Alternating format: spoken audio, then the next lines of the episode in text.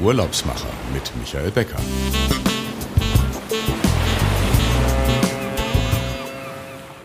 Herzlich willkommen bei unserem Reisepodcast Die Urlaubsmacher. Dies ist die erste Sendung nach unserer Sommerpause. Von den Buchungen her und dem, was ich so aus dem Fides Reisen Lufthansa City Center bei uns gehört habe, kann ich nur sagen, war ein recht äh, lebhafter Sommer. Die besten oder die beliebtesten Reiseziele waren Griechenland, Portugal, Spanien, Frankreich und Italien. Ich denke, die Reiselust ist ungebrochen und ähm, alle sind wieder unterwegs. Ich selbst hatte das große Glück, ähm, eine längere Zeit in diesem Sommer unterwegs zu sein. Ich war mit dem Wohnmobil in Skandinavien und habe mit den Roadsurfern, den ausgebauten Camp-Vans, Leuten gesprochen, an einsamen Seen in, in Schweden am Feuer beim Baden und Seele baumeln lassen. Und dann bin ich nochmal eingetaucht zur Inspiration nach New York, zwei Wochen direkt Manhattan und New Jersey und habe da auch so das ein oder andere erlebt, was vielleicht inspirierend für die nächsten Monate sein wird. Heute ähm, in unserer 47. Ausgabe spreche ich mit einem Reiseprofi, den es nach Montenegro verschlagen hat und der live mit mir aus der Bucht von Kotor spricht. Herzlich willkommen, Henning Schaub. Danke für die Einladung, Michael. Ach, Henning, du kommst ja auch aus der klassischen Hotellerie und hast in Hamburg ähm, deine Ausbildung bei Louis C. Jakob äh, absolviert, eine längere Zeit auch in den USA gearbeitet. Dann warst du hier bei uns in Berlin, hast Kommunikation studiert. Ähm, kurze Frage zwischendurch an der UDK? Nee, äh, an einer privaten Fachhochschule, der Design Academy. Ah, die kenne ich auch, ja, mhm. sehr schön, ja. Dann bist du zu den Design Hotels gegangen, eine Kooperation von vielen Hotels weltweit, die sich auch gehobene Luxushotellerie verschrieben haben. Da das aber eher ja ein Marketing- und Kommunikationsthema war, war es jetzt für dich an der Zeit auch mal wieder direkt an den Kunden zu gehen. Du bist jetzt in Montenegro, direkt von Berlin und ähm, betreust im Grunde eine der spektakulärsten Neueröffnungen in dieser Region. Manula Island, eine historische Festungsinsel, aber da kommen wir gleich noch später dazu. Wie ist so das Leben eigentlich jetzt in Montenegro nach Berlin? Ja, ich glaube, ganz richtig äh, sagst du es damit, dass es so ein bisschen äh, das Pro Kontrastprogramm äh, herstellt, ähm, weil wie du wie du gerade von deinem Urlaub auch berichtest, äh, hat ein bisschen mein der, Lockdown mich dazu geführt, etwas klarer zu sehen, was ich eigentlich möchte. Ähm, wie du schon richtig ansprichst, ich bin ja in der in der klassischen Luxushotellerie aufgewachsen und hatte immer so ein bisschen den Ruf nach der Operative habe aber lange Zeit immer nicht den richtigen Einstieg da gefunden und ähm, ich bin dann in meinem in meinem letzten Job bis zu 70 Prozent immer unterwegs auf Reisen gewesen ähm, und das ist dann von von äh, 100 auf 0 im Lockdown runtergebrochen. Zum einen war das ganz spannend, seine seine Wahlheimat äh, in dem Fall für mich Berlin dann ein bisschen neu zu entdecken in, in unendlichen Spaziergängen durch den Kiez. Äh, Im ersten Lockdown war das ja das einzige, was man was man so machen konnte und durfte. Für mich wurde da aber ganz klar ähm, der Wunsch und der Ruf, äh, näher in der Natur zu leben. Ähm, weil dann kommt irgendwie nach der ersten äh, Entspannung und Aufregung ähm, ähm, natürlich auch eine Frustration auf, dann bist du bist du in Berlin Mitte, aber die Stadt funktioniert nicht so, wie sie wie sie wie sie sollte oder wie sie wie sie vorher hat. Ähm, und das war dann für mich ganz klar, dass ich näher an die Natur wollte. Ja, Fast Forward ist, hat sich dann wirklich für mich diese unfassbar äh, spannende ähm, berufliche Möglichkeit aufgetan, diese beiden Wünsche und diese Klarheit, die mir dann in der Zeit da ähm, gekommen ist, miteinander zu verbinden. Ähm, und wie du sagst, danke, für, danke für die für die Lorbeeren, ähm, eins dieser spannende, dieses wahnsinnig spannende Hotel-Opening zu betreuen und gleichzeitig eben auch in eins der schönsten und ich glaube unterschätztesten Urlaubsziele ähm, an der Adria ähm, zu ziehen. Und ähm, ja, du fragst ein bisschen nach dem Lebensalltag hier. Das ist wirklich das komplette Kontrastprogramm. Ich bin aus einer aus einer Neubauwohnung in Berlin Mitte in ein äh, in ein Dorf auf der Halbinsel Lustica gezogen.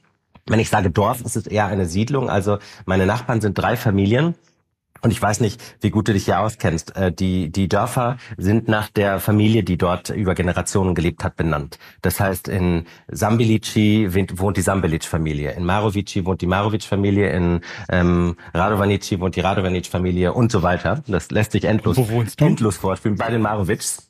ähm, und ähm, und ähm, das, äh, das ist ein ganz neues äh, Lebensgefühl. Ähm, das ist wirklich wahr. Ähm, äh, meine eine Nachbarin backt das Brot für mich, die andere macht den Käse äh, und die anderen Nachbarn versorgen mich mit mit äh, frischem Gemüse.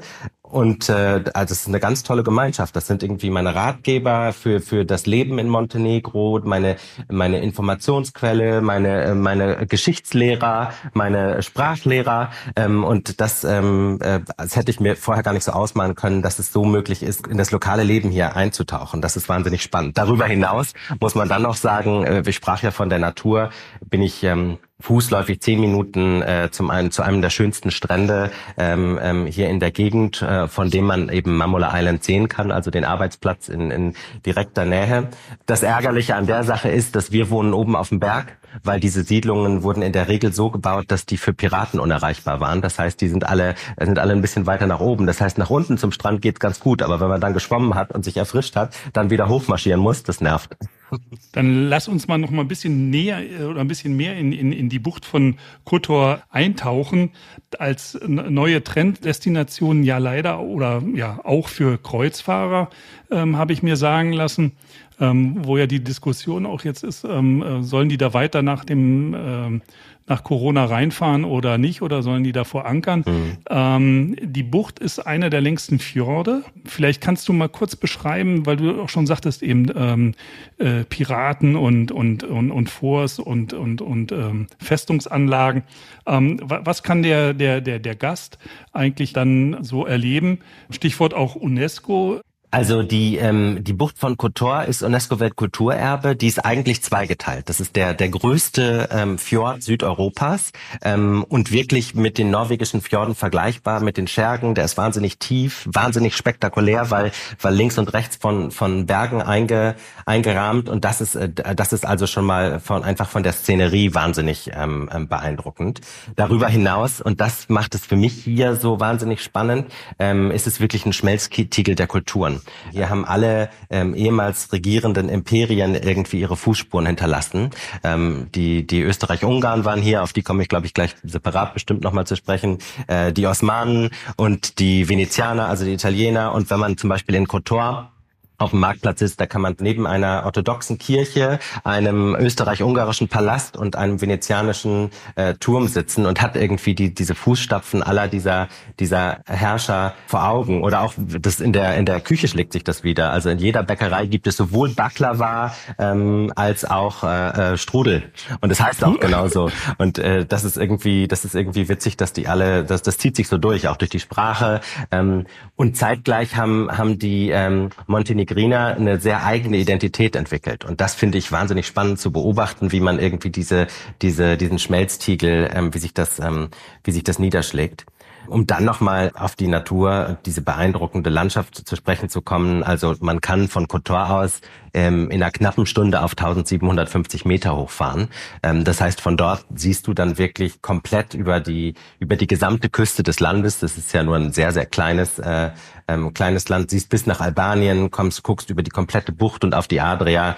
Ähm, das ist, äh, das ist wirklich spektakulär. Und diese Nähe von Bergen zu, äh, zu Meer, das, äh, das fasziniert mich jeden Tag aufs Neue. Die Einfahrt in, in den Fjord ist dann, ja, war oder war früher geschützt durch die drei Festungen Verbrennungsanlagen, einmal in Kroatien, einmal Montenegro und ähm, die Insel, auf der ihr jetzt gebaut habt. Genau so ist es. Also die, die Österreich-Ungarn haben hier so Mitte des 19. Jahrhunderts entlang der Küste ganz viele Festungen ähm, errichtet ähm, zur Verteidigung, um äh, eben weil auch, weil, weil die gerade die Bucht als, als Handelszentrum sehr bekannt war, Herzegovina, Peras, Kotor waren, waren bekannte Handelsstädte.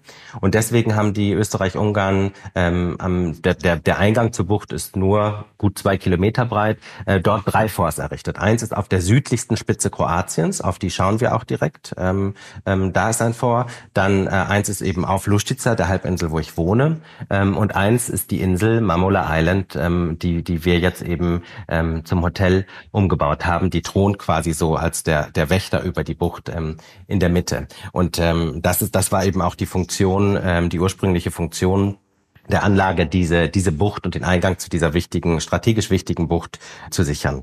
Und was war da jetzt so notwendig, wenn man so überlegt, eine Festung, wir kennen ja hier auch Burgen und Schlösser, ähm, so eine Insel als Festung äh, umzubauen in ein äh, Boutique-Hotel, dann ähm, kann ich mir vorstellen, da braucht man viele Ideen, denn ähm, es sind ja auch alles irgendwie so dicke Mauern. Das ist echt die Schlüsselfrage. Das ist eine gute Frage. Also das ist wirklich ein total wahnsinniges, ich sage immer Love and Passion Projekt unseres ähm, unseres Besitzers. Das, glaube ich, geht auch nur, wenn du einen Visionär hast, der bereit ist, wahnsinnig viel ähm, wahnsinnig viel reinzustecken und damit meine ich nicht nur materiell, sondern auch an Energie und Ideen und äh, äh und Ideenreichtum. Ähm, also was glaube ich die den Umbau zum einen wirklich etwas kompliziert gemacht hat, ist natürlich naheliegend diese logistische Herausforderung, einfach aufgrund der Tatsache, dass es eine Insel ist. Da musste alles an- und abgefahren werden und mitunter, das ist eine Erhebung, also man geht dann den Berg hoch. Die Insel ist nur 200 mal 220 Meter groß. Also man kann innerhalb von zehn Minuten locker drum, drum herumlaufen. Und was es wahnsinnig viel Privatsphäre irgendwie und Intimität auch ähm, haben lässt.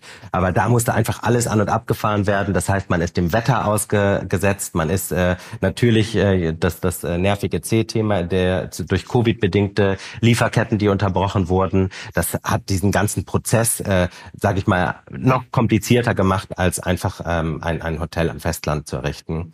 Dann, was, was eine Herausforderung war, aber auf der gleichen, gleichzeitig auch unglaublich spannend, ist diese enge Zusammenarbeit mit dem Denkmalschutz, mit den Behörden hier, ähm, weil natürlich ganz viel des Charmes des Hotels von, von den, von den ursprünglichen ähm, Gebäudeteilen ausgeht. Das heißt, ähm, ähm, Ziel war es immer und auch vorgegeben einfach durch die Denkmalauflage, ähm, ähm, so wenig von außen zu verändern wie möglich. Im Gegenteil, über die Jahre zuvor ist leider wahnsinnig viel Raubbau betrieben worden und auch Vandalismus auf der Insel. Das heißt, es ging wirklich darum, viel zu restaurieren, wiederherzustellen. Ähm, dabei sind ganz spannende Sachen zutage gekommen, zum Beispiel in den ehemaligen Büros der, der Kommandeure in dem Turm auf der Insel äh, wurden wahnsinnig spannende ähm, Deckenfresken freigelegt, von denen keiner wusste, dass es die überhaupt gab. Und die sind wirklich Pastellfarben und, und bis zu neun Schichten, die wurden über sieben Monate lang restauriert. Und da wiederum braucht es dann natürlich auch den Visionär, der sagt, naja, jetzt haben wir so einen Zufallsfund, natürlich legen wir die frei, natürlich stellen wir die wieder her. Und das ist in, in drei der Suiten äh, der Fall, dass man irgendwie wahnsinnig tolle ähm, Fresken und Deckenbemalungen hat, wie man sie eigentlich nur aus umbrischen Palästen in Italien oder so kennt natürlich, äh, weil du ja auch sagtest, die, die, äh, das Gebäude war anders äh, genutzt äh, und äh, zur Verteidigung gedacht. Das ist natürlich für die Operative eines, eines äh, Hotels nicht ganz einfach. Das heißt, wir haben wahnsinnig weite Wege. Wir sind eingeschränkt gewesen, Aufzüge einbauen zu können. Ähm, und das, äh, das sind alles Sachen, die man natürlich dann erarbeiten muss und Lösungen finden muss, ähm, weil der Gast es am Ende des Tages natürlich nicht zu spüren bekommen darf. Und zu guter Letzt, ähm, worauf ich noch eingehen will, ist eine, eine Herausforderung, die wir definitiv hatten. In der ähm, 180-jährigen Geschichte der Insel ähm, gibt es auch ein, ein etwas dunkleres, schwierigeres Kapitel, ähm, als im Zweiten Weltkrieg die italienischen Faschisten Mamola Island als ähm, Gefängnis genutzt haben. Das heißt, dass äh, gerade in der lokalen Bevölkerung wirklich viele ähm, Bewohner hier eine ganz persönliche Bindung zur Insel haben, weil ihre Großeltern vielleicht dort in, inhaftiert waren. Ähm, und das ist natürlich was, mit dem wir mit ganz großem Respekt und Aufmerksamkeit begegnen mussten und begegnet haben. Ähm, unter anderem zum Beispiel haben wir eine Gedenkstätte eingerichtet, die die ähm, Hotelgästen, aber auch gerade der lokalen Bevölkerung weit über die saisonale Öffnung des Hotels hinaus äh, zugänglich ist. Das heißt 365 365 Tage im Jahr, wobei wir im Winter äh, den Hotelbetrieb gar nicht äh, ähm, betreiben werden. Und das ist natürlich wichtig. Und dieser Dialog mit der Bevölkerung, ähm, sowieso natürlich eine Skepsis schon mal, dass ein internationaler Investor kommt, ähm, aber dann auch noch mit so einem, einem, sage ich mal, emotionsbehafteten Ort. Was wird da wirklich geschehen? Was ist dort? Und da, das, ähm, das war für mich auch, da kommen wir wieder, glaube ich, zum Kommunikations-Background, ähm, eine wahnsinnig interessante Herausforderung. Und in dem Dialog mit den mit den äh, Lokalen habe ich auch ganz viele unglaublich tolle Geschichten erfahren. Also wie zum Beispiel ähm, viele mit ihren Großeltern dort immer zur zum Fischen gegangen sind, weil weil es gibt so unterirdische Höhlen dort, die wo, wo offensichtlich besonders gut Oktopus zu fangen ist. Ähm, äh, oder ähm, ich habe eine Dame gesprochen, die äh, die ihren ersten Kuss auf der Insel bekommen hat und irgendwie das ist schön zu sehen, wie wie ähm, begeistert dann die ähm, die Bewohner darauf ähm, reagieren, dass da wieder was passiert und dass es eben nicht so dieses dieses verfallende, stillliegende Insel ist, die einfach der diese diese schwere Geschichte nachhängt.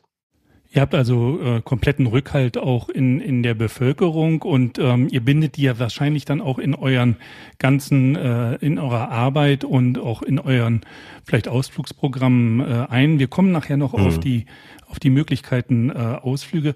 Noch eine Frage zum Bau. Ähm, wie, wie habt ihr es geschafft, Technik und vielleicht Umweltschutz und Nachhaltigkeit dort mhm. so mit zu integrieren? Äh, denn ihr müsst ja irgendwie immer eine Anbindung ans Festland haben. Absolut. Und ich meine, das ist natürlich ein wahnsinnig wichtiges Thema, gerade auf so einem Mikrokosmos wie einer Insel, dass man, dass man sich irgendwie selbst versorgen kann und dass wir ähm, kein Plastik auf die Insel fahren, was wieder zurückfahren werden muss und so. Da sind viele operative Themen. Aber ein gutes Beispiel kann ich vielleicht da nennen, was, was auch so faszinierend ist. Ähm, der, äh, ich habe ja gesagt, das ist von den Österreich-Ungarn gebaut worden, namentlich dem, dem General äh, Freiherr Lazarus von Mamula. Ähm, der, in, der war damals hier der, der äh, in Dalmatien, der General. Und der hat, äh, wie gesagt, zahlreiche Forts hier gebaut und Anlagen ähm, und war einfach ein wahnsinnig erfolgreicher und schlauer Ingenieur auch.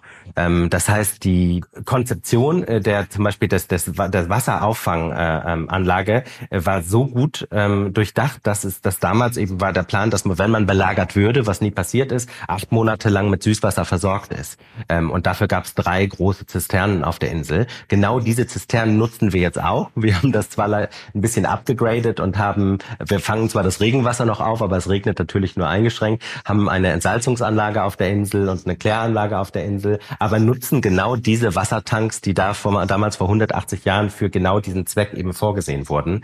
Ähm, das heißt, dass man ehrlich gesagt in dieser Recherche und äh, auch mit dem Denkmalschutz dann gemeinsam wirklich geschaut hat, wie kann man die Sachen, die die äh, die vorhanden sind, nutzen. Ähm, und das ist, wenn du so willst, ist vielleicht so ein Beispiel für für nicht Recycling, sondern Upcycling. Also einfach zu gucken, wir brauchen keinen neuen Wassertank, weil der der ist äh, ausreichend, das ist schon vorhanden.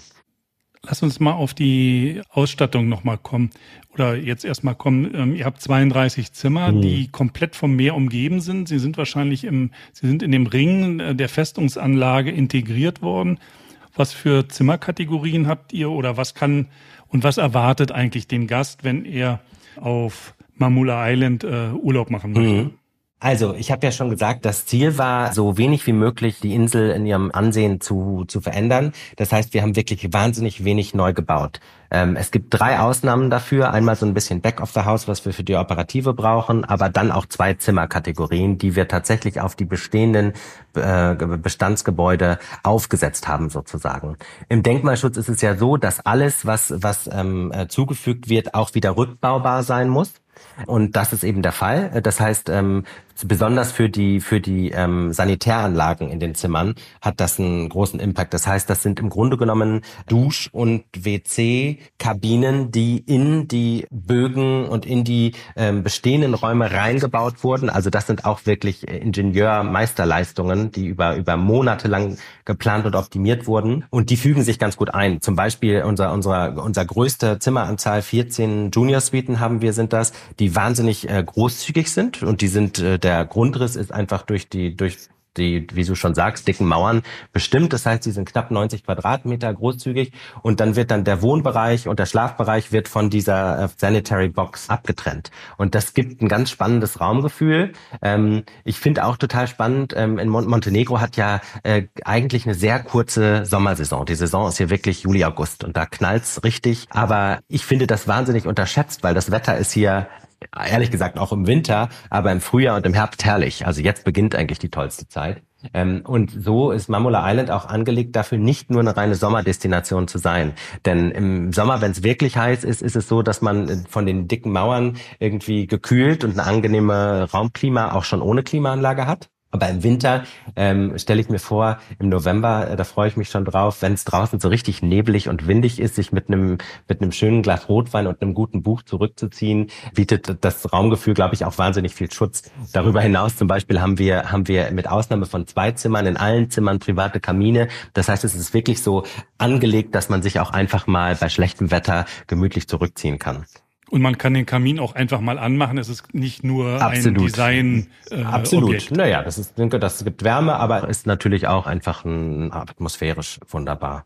Und ähm, auch unser Interior Designer, muss man sagen, hat wahnsinnig toll diese Atmosphäre ähm, adaptiert. Also der hat die, die, es ist natürlich viel Stein sichtbar, was wahnsinnig charmant ist, aber er hat das mit ganz weichen Textilien und, und ganz vielen haptischen Elementen, viel Holz und natürlich nur natürlichen Materialien wirklich gebrochen, dass, dass es da eine sehr heimelige Atmosphäre gibt. Das, äh, das finde ich wahnsinnig spannend. Ähm, und wie gesagt, ich kann gar nicht abwarten, dass ich im November irgendwann mal festsitze, wenn das Hotel zwar geschlossen sein wird, ähm, denn da ist tatsächlich dann Zugang. Man muss auch einfach sehen, Mamula Island äh, ist äh, komplett der, der offenen Adria ausgesetzt.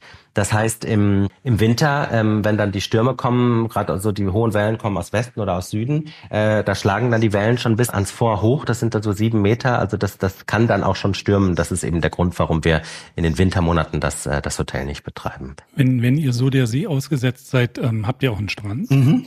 Aus genau diesem Grund, äh, geografisch, ist er eben an der Nordseite, an der Nordspitze ähm, der Insel ähm, und hat von daher einen ganz tollen Blick auf genau den Eingang zur Bucht. Man sieht dann Herzeg Novi, ähm, das ist die, die Municipality, also quasi die, die, wie sagt man, die Haupt die Hauptstadt hier ähm, ähm, am Eingang der Bucht ähm, sieht man in der Ferne und das tolle Panorama auf die Berge, weil eben die Nordseite der Insel einfach die vom offenen Meer geschützte Seite ist. Das heißt, unser Strand ist dort.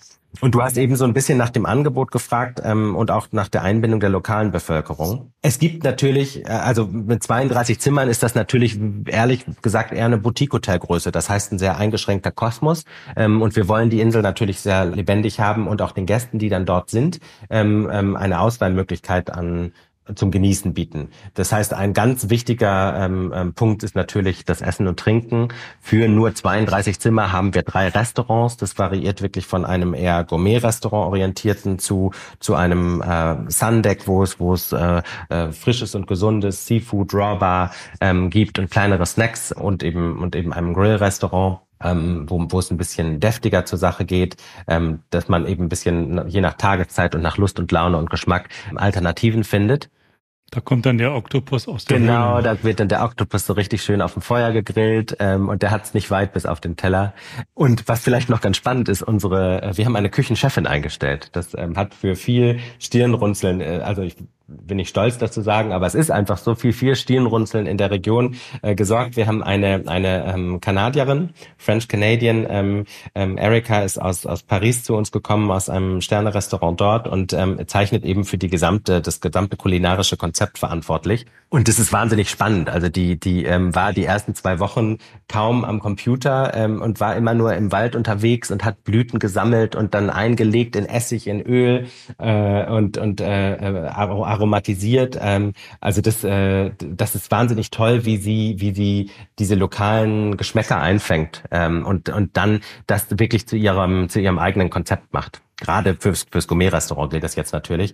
Also mit einem riesigen Respekt für, für dieses lokale, frische, saisonale Produkt ähm, oder dann aber schon wirklich mit einem Twist der französischen, französischen klassischen Kochkunst. Und das, ähm, das macht wahnsinnig viel Spaß zu beobachten, wie sich das Menü auch entwickelt da bin ich wirklich gespannt zu sehen, wie das unsere Gäste, auch gerade die lokalen Gäste, wie die das, wie die das dann empfinden. Und was macht man, wenn man dann so viel gegessen und getrunken hat? Dann braucht man ja ein bisschen äh, also äh, Unterstützung bei der Erholung. Hier, hier auf dem Waldhahn trinkt man dann eigentlich ein Rakia oder oder drei. Ähm, aber wenn man das nicht machen möchte, ähm, äh, ganz wichtig ist natürlich auch äh, eben, um diese Schönheit der Natur einzufangen, für uns im Konzept äh, unser Wellbeing, also unser Entschleunigungsansatz. Äh, Wir haben einen Spa auf der Insel, der wiederum für 32 Zimmer auch sehr großzügig ist, sich an einige lokale Therapien äh, bindet. Zum Beispiel Montenegro ähm, ähm, war für in Ex-Jugoslawien ähm, ein, ein großes Salzanbaugebiet. Auch unweit, äh, unweit ähm, hier in der Bucht gibt es noch eine alte Saline. Und wir haben einen Salzraum ähm, mit, mit einem Mikroklima, der, der gut ist, um die Atemwege zu befreien. Wir haben einen Aqua Floating Tank, wo man eben so in Schwerelosigkeit ist. Also ein bisschen so diese, diese lokale Kolorit ist dort eingebracht, aber neben eben Massagen, und, und Gesichtsanwendungen konzentrieren wir uns auch eher auf ein holistischeres Konzept Das heißt, ähm, wir bieten neben natürlich Yoga und so weiter auch Kristallschalenmassagen an, Meditationen, Atemübungen. Äh, wir haben einen lokalen Schamanen, äh, der uns, der uns berät. Und da sind dann eben auch wieder die Crossovers zum zum Essen. Also Erika, unsere Küchenchefin, hat vor vor zwei Wochen das komplette Küchenteam einen Tag auf den Berg geschleppt und die sind äh, dort mit einer Botanikerin ähm, unterwegs gewesen, um wirklich zu erlernen, was was ist das Kraut, wofür ist es, wofür wird es hier verwandt, wie schmeckt es, wie kann man es verwenden. Ähm, und das sind zum Beispiel dann auch Sachen, die sich in einigen Treatments im Spa dann wiederfinden. Also die, diese, dieser Respekt auch einfach, ja, das lokale Know-how zu nutzen und zu verstehen, das ist, das ist für uns wirklich wichtig.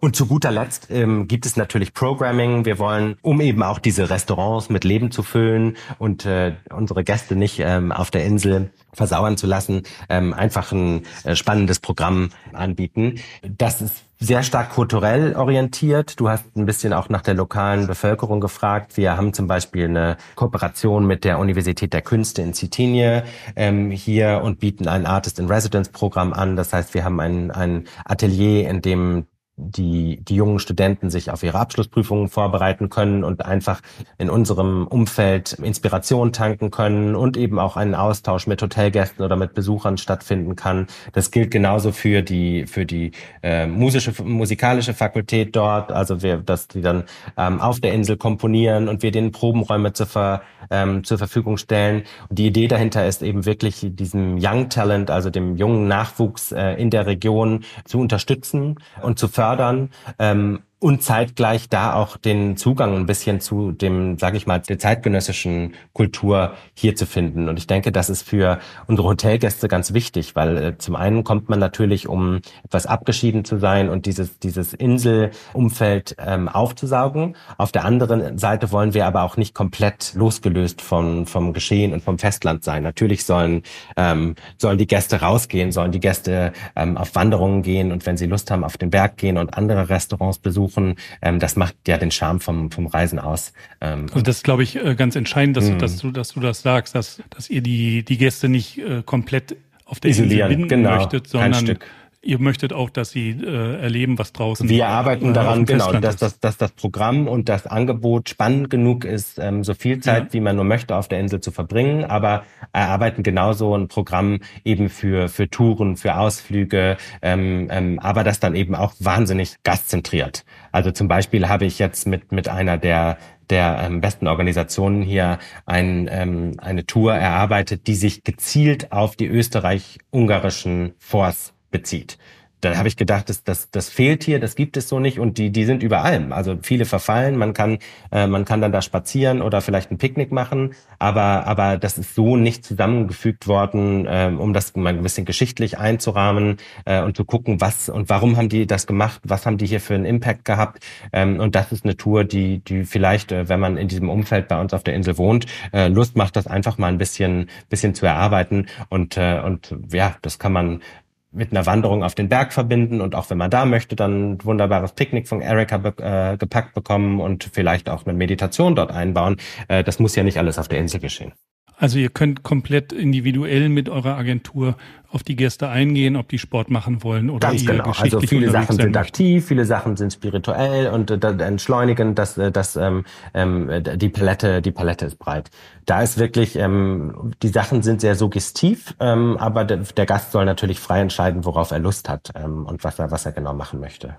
Ich habe da auch rausgehört, dass, um das mal so zu sagen, wenn man so immer darauf angewiesen ist, äh, geschattelt zu werden, auch mit einem Boot oder mhm. mit einem Auto, ist dann vielleicht manchmal auch so ein bisschen die Hemmschwelle da, dass man sagt, oh, jetzt schon wieder und zweimal am Tag oder so. Aber ihr habt so einen so einen kompletten genau. äh, Bootshuttle, äh, den, den man immer in Anspruch nehmen kann und wo man auch abends mal später kommen kann, wenn man irgendwo genau. im Dorf essen Das ist, ist natürlich eine Frage der Logistik und man muss das vorher reservieren, aber, ja. aber wir, wir shutteln unsere Gäste, wir haben äh, Boote am Standby, ähm, ähm, was dann wiederum logistisch wirklich eine, eine Herausforderung ist, aber natürlich laden wir dazu ein, die Insel zu verlassen und zu betreten. Und das ehrlich gesagt macht auch einen riesen Charme der gesamten Experience aus. Allein schon die Anreise ähm, mit dem Boot durch die Bucht zu fahren ähm, ähm, und dann dann wird die Insel immer größer und wie gesagt, die ist so leicht erhaben, das geht dann den Berg hoch und das ist wahnsinnig spannend. Ja, ich glaube, dass, äh, dass das wirklich schon allein ein Erlebnis für sich ist. Ähm, du sprachst es an, dass ihr ein Soft Opening im Grunde in dieser Saison hattet und ähm, dass ihr eigentlich die offi oder dass die offizielle Eröffnung mit äh, Direktbuchbarkeiten ähm, im, für die nächste Saison ansteht. Was ist aus deiner Sicht so die beste Anreise? Ich könnte das jetzt auch sagen, aber du bist vor Ort. Mhm. Sag also einfach mal, was, was bietet sich an? Kroatien? Oder? Am ehesten sind, sind, also es sind zwei Flughafen in unserer direkten, äh, direkten Nähe. Einmal der lokale Flughafen ist Tivat. Das liegt eben ja. an, am ersten Eingang der Bucht. Der ist gut erreichbar in der Saison, also wirklich in den Top-Sommermonaten. Die Lufthansa fliegt dahin, ähm, also da kann man gut hinkommen. Und dann, das ist ganz toll, die haben jetzt für diese Saison einen Sea-Terminal dazu bekommen. Das heißt, man kann dann äh, im Terminalgebäude vom Flieger wird man zum Sea-Terminal gefahren, kann da auf das Boot gehen und dann ist es so eine Dreiviertelstunde durch die Bucht da hat man quasi schon die Sightseeing-Tour auf der Anreise zum Hotel äh, direkt schon ähm, absolviert. Ähm, das ist, das ist die, und so umgeht man eben auch den, den Verkehr, den es hier in der Saison gibt. Was hältst du ähm, von Dubrovnik? Dubrovnik ist super, ähm, ist, äh, ist eigentlich sogar geografisch noch etwas näher. Die Herausforderung, auch vor allem nur in der Hauptsaison, ist, dass eben zwischen Kroatien und Montenegro eine EU-Außengrenze ist. Das heißt, dass der, der, die Warteschlange dort nicht ganz berechenbar ist. Ähm, wir arbeiten auch für Anreisen im Boot. Da muss man natürlich dann auch gucken, wo man die, wo man die ähm, Grenzüberschreitungen macht. Wir können dann zum Beispiel zu einem Grenzpunkt fahren und die Gäste dann anreisen lassen. Ähm, denn mitunter ist tatsächlich, ähm, also jetzt gerade da die, die ähm, Sommerferien hier lokal zu Ende gehen, äh, letztes Wochenende, muss man da schon lang warten. Es gibt allerdings zwei Grenzübergänge. Auf einen schauen wir auch direkt. Das ist, äh, wie gesagt, geografisch das allernächste und Dubrovnik ist natürlich noch etwas einfacher angebunden und äh, international erreichbar, auch über ähm, die Peak-Sommermonate hinaus jetzt. Das heißt, beide Flughäfen eigentlich bieten sich toll an für die Anreise. Gut, wenn ihr jetzt in der nächsten Saison eröffnet, ähm, dann seid ihr im Grunde im vollen Modus, habt mhm. viel gelernt in diesem Jahr. Genau. Ähm, mhm. Hat das in diesem Jahr schon so funktioniert, wie ihr euch das so vorgestellt habt? ähm, oder äh, gab es doch noch, ich, ich, hab, ich hatte letztens eine, eine große, über eine, eine größere Neueröffnung gesprochen, über ein W-Hotel. Mhm. Ähm, aber das ist im Grunde ja egal, ob ich äh, 200 Zimmer habe oder 32. Ich muss immer mal wieder doch die Abläufe doch anpassen. Absolut, das ist so und deswegen bin ich auch wahnsinnig froh für diese für diese Soft Opening Saison, die wir jetzt haben, ähm, weil wir lernen jeden Tag und ein Team ist auch ein großer Luxus. Absolut, das ist ein großer Luxus und das äh, das Team spielt sich ein. Ich muss sagen, ich bin wahnsinnig froh und stolz, ein wirklich tolles Team zusammengestellt zu haben. Das ist natürlich ein wichtiger Punkt, aber wie du schon sagst, also dann, dann äh, logistisch ist es schwierig, dann kommt mal ein Boot nicht und ein Lieferant kommt nicht, weil der im Verkehr steckt und dann, dann fehlt, das ist ja auch das Spannende an einer, an einer Island Location, dann fehlt halt ein Lebensmittel und Erika muss das Menü umschreiben. Und das ist natürlich jetzt regelmäßig passiert. Also dass, dass irgendwas mal nicht so ankam, wie wir uns das gedacht haben oder dass dann das Wetter nicht mitspielte und äh, wir hatten jetzt vor einer Woche tatsächlich mitten im August auf einmal Regen, ähm, was wirklich ungewöhnlich ist ähm, und dann musste, muss man unplanen und das ist natürlich ganz gut, diese Dinge mal ein bisschen durchzuchoreografieren und, äh, und äh, da sich darauf vorzubereiten. Ihr braucht ja dann eine große Vorratskammer im Grunde. Absolut. So also das, äh, Schutz vor Belagerung. Das, das ist so. Also, äh, also auch gerade der Weinkeller, der ist äh, fast nur auf der Insel. Ähm, ähm, aber äh, natürlich sind die Menüs so, dass, dass wir, dass wir im schlimmsten Fall anderthalb Tage äh, kochen könnten und auch ein spannendes Menü kochen könnten, wenn mal, wenn mal ähm, was nicht kommt. Auf der anderen Seite sind es dann auch Prozesse, die sich natürlich einfahren. Zum Beispiel ähm, haben wir ähm, drei Fischer, die nur für uns fischen. Ähm, das heißt, oh. dass wir wirklich frischen Fisch haben. Das ist ein bisschen hier die die, die, weil sonst haben wir einfach in der Lieferkette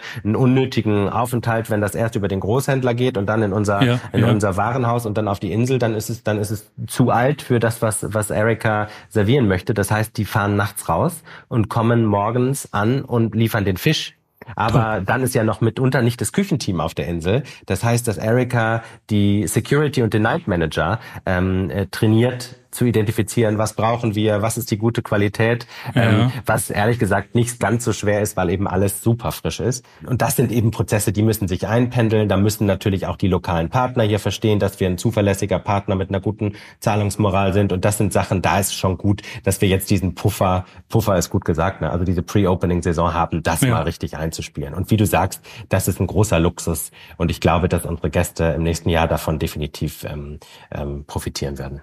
Letzte spannende Abschlussfrage. Ähm, du hattest ja vorhin gesagt, in deinem Job vorher bei Design Hotel, äh, dazu müssen wir noch sagen, ihr seid auch jetzt Mitglied bei Design Das stimmt, Hotel. das stimmt. Ja. Man könnte das, äh, natürlich äh, jetzt sagen, das ist ja naheliegend, weil, weil der Henning weil äh, aus warst, der Schule ja. kommt. Tatsächlich ist das nicht so. Das hat sich mit der Zeit einfach gefunden und es stellte sich dann raus, dass es für uns tatsächlich der beste Kooperationspartner ist. Das ist nicht okay. mal stark von mir getrieben worden, nur um das hier mal klarzustellen. Bin aber natürlich sehr froh, mit vielen, vielen ehemaligen Kollegen zusammenzuarbeiten und finde, dass das ein ganz toller äh, ähm, Fit ja. für das Portfolio ist. Äh, die Destination passt toll, die Philosophie passt gut zueinander. Das, ähm, darauf bin ich stolz. Ja, meine Abschlussfrage ist, wo geht deine nächste Reise hin, wenn du jetzt äh, so selten unterwegs warst? Äh, was ist dein Wunsch, ähm, Urlaub oder geschäftlich? Ich, ja, wo du, wird man dich demnächst treffen?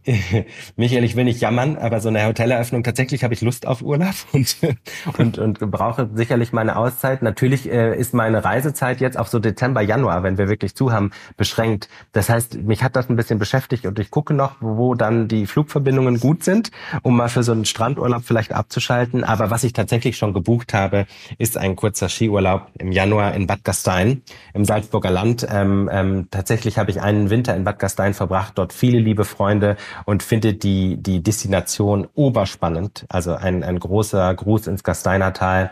Ähm, und ähm, das ist meine nächste, nächste Reise. Das hört sich doch gut Vielleicht an. solltest ja, du mal jemanden schön. aus Gastein ähm, einladen. Da sind ganz viele super passionierte ja. äh, Hoteliers, die wahnsinnig tolle Ideen haben und äh, ich kann nicht nicht genug für das Gasteinertal werben. Das ist ja die Idee unseres Podcasts, um das auch mal für die neuen Hörer vielleicht nochmal zu sagen. Wir sind ein ganz tolles Netzwerk aus ähm, Reiseprofis, Hoteliers und äh, Unternehmern, die sich so abseits von den äh, ausgetretenen Pfaden ähm, um die Touristik kümmern.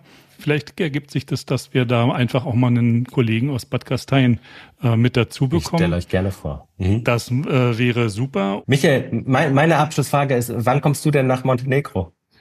ich guck mal nachher in den Flugplan. Ja, oder? ist doch super, da würde ich mich freuen. Du bist herzlich ja. eingeladen. Bevor wir uns verabschieden, kurzer Hinweis an äh, unsere Hörer. Wer daran interessiert ist, Mamula Island kennenzulernen und ähm, dort seinen nächsten Urlaub zu verbringen, der kann sich an die Kolleginnen und Kollegen von Fides Reisen Lufthansa City Center hier in Berlin wenden. Ähm, ich zeichne immer noch aus der Lounge von Fides Reisen auf, sodass also die Wege hier relativ kurz sind. Die haben alle den Überblick. Wer nochmal auch Informationen zum Nachlesen haben möchte, der geht auf die Webseite dieurlaubsmacher.fm und mit der Anreise helfen natürlich auch die Kollegen hier äh, bei Fides Reisen und im September werden wir hier noch eine kleine Neuigkeit vorstellen.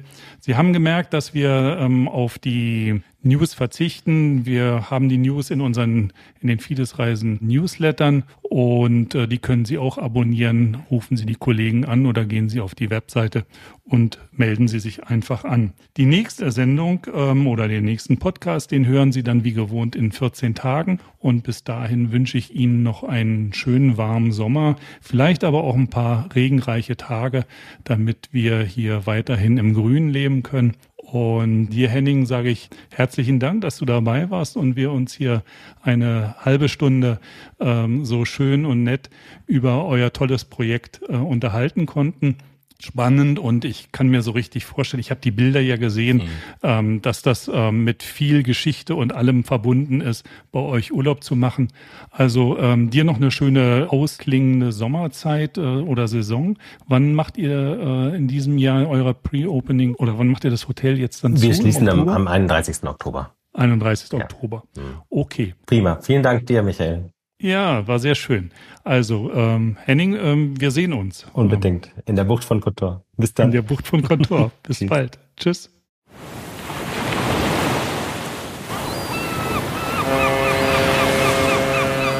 Die Urlaubsmacher mit Michael Becker.